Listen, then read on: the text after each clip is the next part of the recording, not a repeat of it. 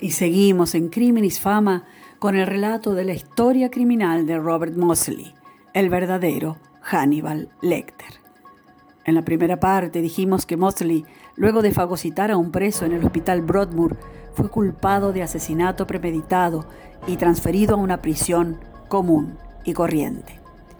Allí, Mosley duró poco con las manos limpias. A pesar de que se excusaba de matar criminales peores que él, acabó asesinando a Salny Darwood, un hombre que había matado a su esposa. Luego subió hasta el segundo piso, donde se encontraba Bill Roberts, un asesino de 56 años. Le rompió el cráneo con una cuchilla improvisada y estrelló su cabeza contra la pared. Finalmente, se dirigió hasta la oficina del director de la prisión y con toda tranquilidad le entregó su cuchilla un garrote y le dijo que en la próxima ronda iban a faltar dos personas. Agregaron dos asesinatos a su cadena perpetua y en una elección que muchos apuntaron como extraña, decidieron que la cumpliría en la misma prisión, pero completamente separado del resto de presidiarios. Desde 1978, Robert John Mosley se encuentra completamente separado de toda humanidad.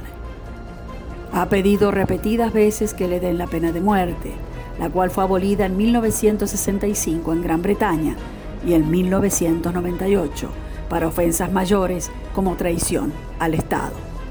Sus ruegos lo regresaron al ojo público, donde sus crímenes y carácter le ganaron el apodo de Aníbal el caníbal. Las autoridades de la prisión me ven como un problema y su solución ha sido encerrarme en confinamiento solitario y tirar la llave, enterrarme en un ataúd de concreto. No les importa si estoy loco o soy malo, solo saben que no tienen respuestas y no les importa con tal de tenerme fuera de vista y de sus mentes. Y así me han dejado estancado, abandonado a enfrentar mi soledad, rodeado de gente con ojos que no ven y oídos que no escuchan, con bocas que no hablan mi vida en confinamiento es un largo periodo de depresión sin fin. En 1983, Mosley fue considerado demasiado peligroso para una celda común. Las autoridades de prisión construyeron una unidad de dos celdas en el sótano de Wakefield para albergarlo, para continuar su confinamiento. Mosley se encuentra en una celda de vidrio una unidad de dos habitaciones que se parece a la presentada en las películas de Hannibal Lecter. Fue especialmente construida para Motley siete años antes del lanzamiento de la película. Mide alrededor de 5.5 metros de altura por 4.5 metros de ancho.